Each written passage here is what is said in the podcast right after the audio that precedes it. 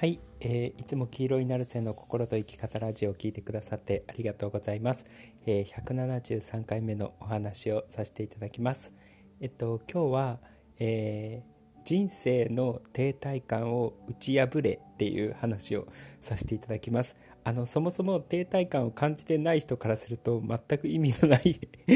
話になっちゃうかもしれないんですけど、まあ、ある意味えー、人生が停滞してるっていう感じだったりとか、まあ、毎日なんだかなとかつまんないなっていうふうに思っている人が聞いていただければいいかなって、えー、思いますちょっと、えー、なんかイントネーションが今おかしかったちょっと、え人生のえー、停滞感をや打ち破るためのプチコツだと思っていただければいいかなと思います。あのプチコツなので、えーなんか打ち破るっていうとすごいなんか仰々しい言い方人生の停滞感を打ち破るっていうとすごく仰々しい感じになっちゃったんですけど、まあ、ある意味、えー、新鮮な風をね、えー、人生とか生活に、えー、招き入れるための、えー、プチコツだと思って聞いていただければいいかなって思います。だからあのさっき言ったように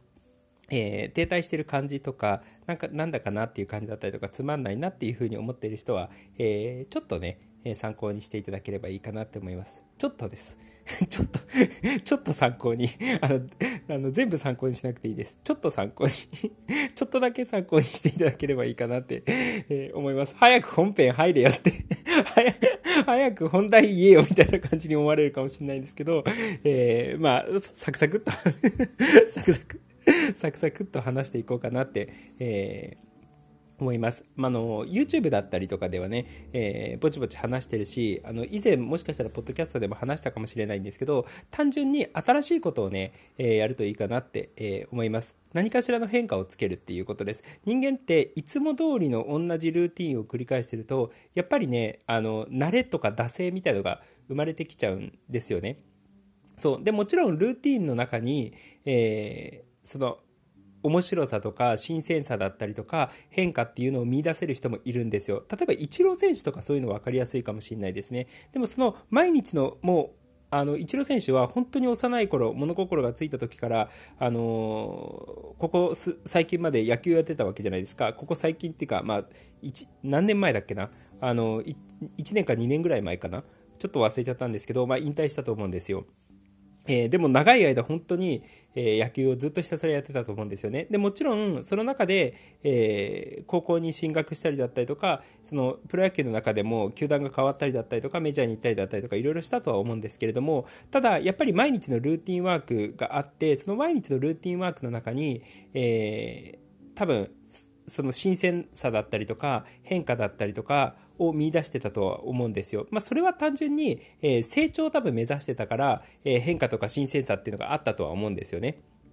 そう。だからちょっとここで、えー、その人生のえー、停滞感を打ち破るための、えー、プチコツとして2つちょっと紹介したいのが1つは変化です新しいことなんかやってみるそれが、えっと、新しいことに挑戦してみるみたいなことでもいいですし単純に、えー、例えば通勤の道だったりとか、え、そういう道を変えるっていうことを昔僕話してたと思うんですけど、え、ちょっとね模様替えをしたりだったりとか、え、通る道を変えたりだったりとかいつも通ってない道を通ってみるっていうことだけでもいいです。とにかく1個目は変化です。で2個目は成長です。でえっとちょっとこれ同じように、えー、人生の停滞感を打ち破るための、えー、プチコツにはなるんですけど、ちょっとジャンルが違うので、えー、それぞれ話していこうかなって思います。で、変化は分かりやすいと思うんですよ。新しいことに挑戦するとか、新しいことをやってみるとか、今までやってた、その、ある意味慣れとか惰性とかマンネリ状態になってるものを手放してみて、新しいことをやってみるとか、え何かしらの変化をつけてみる。で、それが、え大きなことでも小さなことでもいいので、え変化をつけてみるといいかなって思います。さっき言ったみたいにお部屋の模様替えだけでもいいし、行ったことないところ行ってみるっていうだけでもいいし、あの、よく僕が、あの、いろんな人に勧めてるのが、え近くにその気になるカフェがあるけど行ってないみたいなあの人が結構いたので、行ってみりゃいいじゃん、みたいな。いや、行きゃいいじゃん、みたいな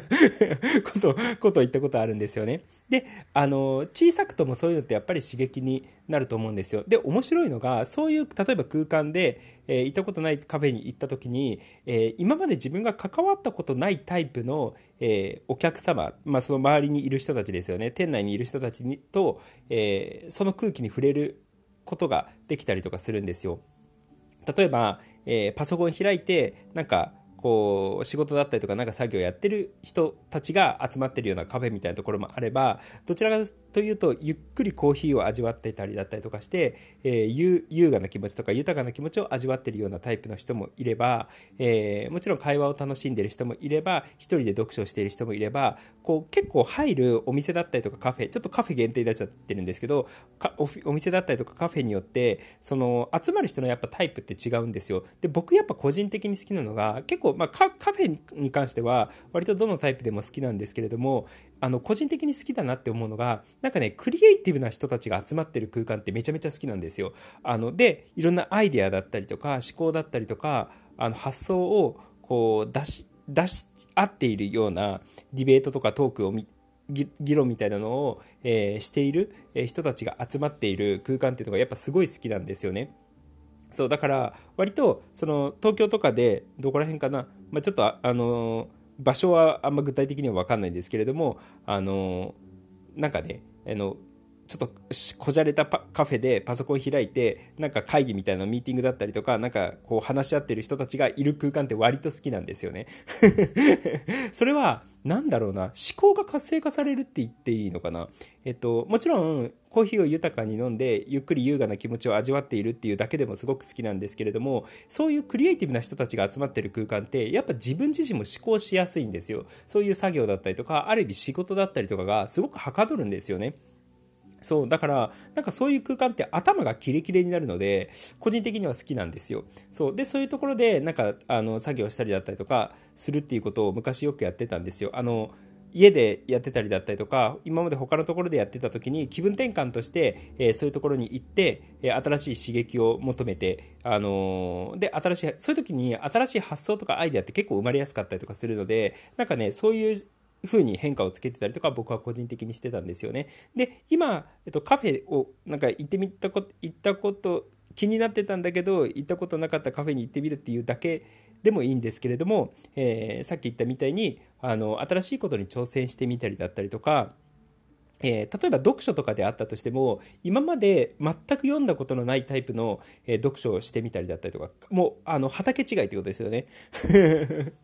そう、だから僕基本的にその脳とか心のことを入っていながらも、えー、経済の本を読むことっていうの結構好きで、とか、あとは何だろうな、えー、まあ、物理学の本とかもちょっと読んで、あとは、うん、えっと、考古学とか、そういう系も割と好きっちゃ好きですね。そこまで深くは読まないんですけれども、えー、好きですね。あのね、あれが好きだった。ダービンの、あの、種の起源っていうのがめちゃくちゃ面白くって、で、ある意味それっていうのは、その、生命がどういうふうに、えー、進化していったりとか変化していったりとかするのかっていうことを、えー、読みながらかつその今の現代の人間たちがどういうふうにその短い歴史で人間の短い歴史であったとしてもどういうふうに人間が自分たちを、え、変化させたりとか進化させたりとか成長させたりとかするのかっていうのをその種の起源で垣間見えることができたんですよ。そうだからある意味その生物の進化だったりとか変化の仕方をダーウィンが書いてるその本っていうのは今の人間の成長だったりとか変化だったりとかの本質にちょっとリンクするようなところがあってそういうふうに考えながら読んでるのがめちゃくちゃ楽しかったんですよね。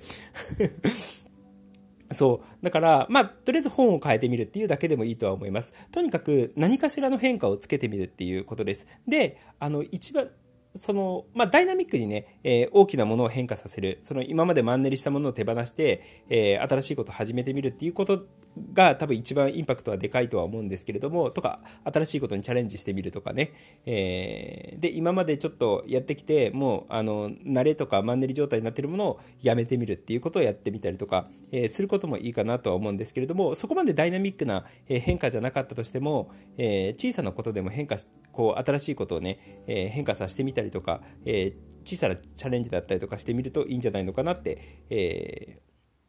思います。なんかね料理好きな人とかだったらさっきあのこの話を思いついた時に料理好きな人とかだったらどんなことを考えるのかなっていうとかどんな新しい変化だったりとか挑戦だったりとか新しいことを始めたりとかするのかなっていうことをねポーって考えてたんですよ。でえっと僕岐阜出身なんですけれどもその岐阜に関市っていうところがあってでその関市って刃物で有名なんですよね。で包丁で関って関包丁関の包丁ってめちゃめちゃなんかねと至る所にあるんですよ。でよくよく考えたらその包丁のなんか切れその料理好きな人とかだったらその包丁の質によってどういうふうになんかこう食べ物が変わるのかとか結構フライパンだったりとかあのそそういうので。とか、あの、オイルの、あ、あの、油ですよね。あの、揚げ物やるときに油の質とかで、あの料理の出来って結構違うじゃないですか。かなり違うじゃないですか。で、昔の油と今の油で比べると、なんか今の油って、なんか揚げ物がめちゃくちゃ美味しくなる、なってるんですよね。そう、だから、ってことは油の研究をすごくすると、揚げ物めっちゃ美味しいじゃんっていうことになるわけじゃないですか。で、それと同じような感じで、例えば刃物とかを、あの、に、その包丁だったりとか刃物で、えー、どういうふうに料理が影響を与えるのかっていうことをなんかその包丁にピンポイントを当てていろんな調べ事だったりとか研究しても面白いかもしれんなって思ったんですよ。で料理人とかだったらやっぱそういうのはやるだろうなって思ったのでで少なからず料理好きな人とかその家のことが好きな人ってそういうところに興味持ったりとかするんじゃないのかなってパッて思ったんですよ。僕で言うと焼き物とかコーヒーですよね。焼き物のその質で前あの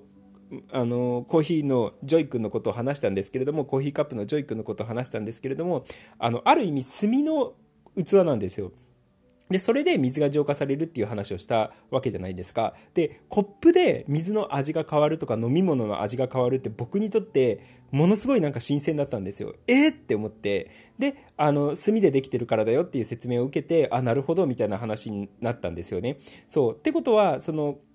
僕もともとコーヒーが好きなのでそのコーヒー研究みたいな感じでその器でそのコーヒーの水の味が変わるとかもちろん水そのもので、えー、コーヒーの味が変わったりとか飲み物の味が変わったりとかもするし、えー、ドリッパーとかフィルターとかで、えー、コーヒーの味って変わるし、え抽出の仕方、えとかであの要はスローにドリップするのか、あの、早くドリップするのか、その抽出のスピードだったりとかで、コーヒーの味っていうのが変わるわけじゃないですか。で、こう、そのコーヒー好きの人からすると、こういう話ってたまらないと思うんですよね。で、あの、コーヒー好きの人は、こういうことを多分、すごく勉強したりとか、研究したりとかするのが楽しいと思うんですよ。で、そういう感じに、ある意味自分の好きなジャンルに、あの好きなことだったりとかに派生してなんかその包丁のこと料理好きだったら包丁のことを調べたりだったりとかその僕だったら美濃焼きとかコーヒーのことを調べたりだったりとかしても楽しいんじゃないのかなって、えー、思いました。である意味そういうことを調べていったりとか研究していくことも一つの変化自分の生活の中に変化を生むことになるとは思うので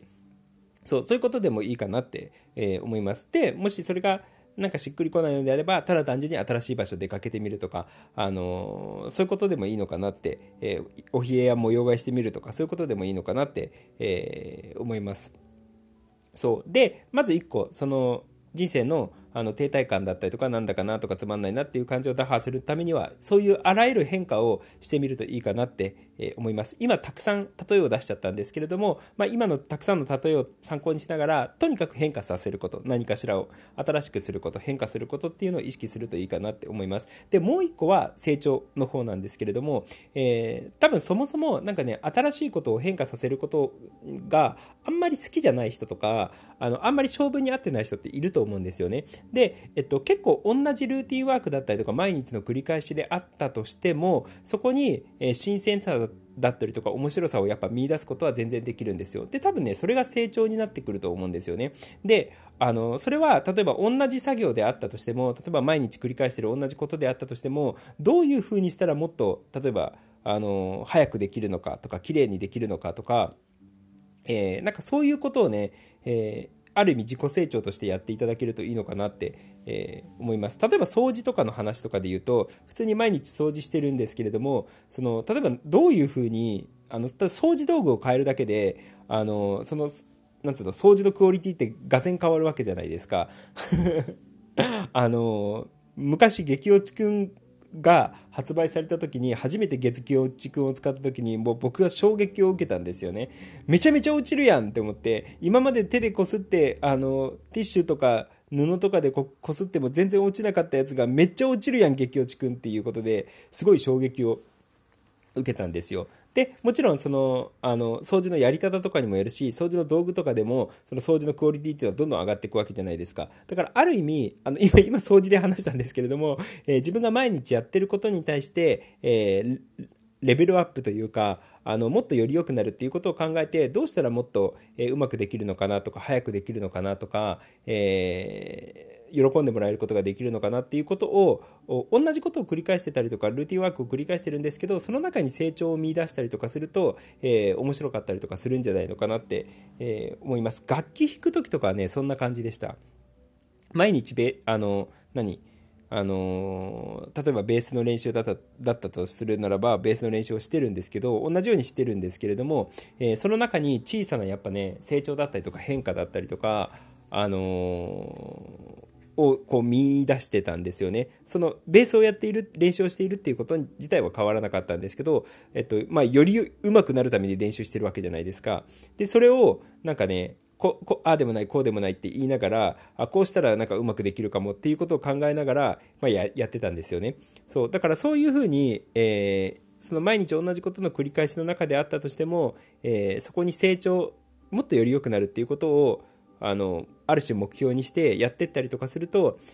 あんまり大きなダイナミックな変化っていうのはなかったとしてもその毎日の暮らしの中に、えー、面白さだったりとか、えー、そういうのを見いだすことができるかなって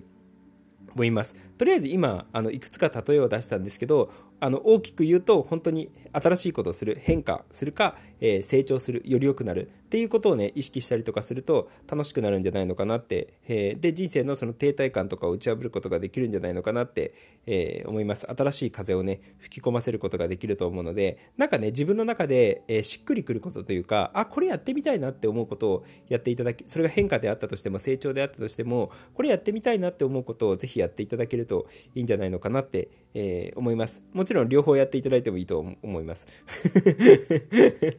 そうそんな感じで、えー、ぜひね楽しい人生を送っていっていただければいいかなって、え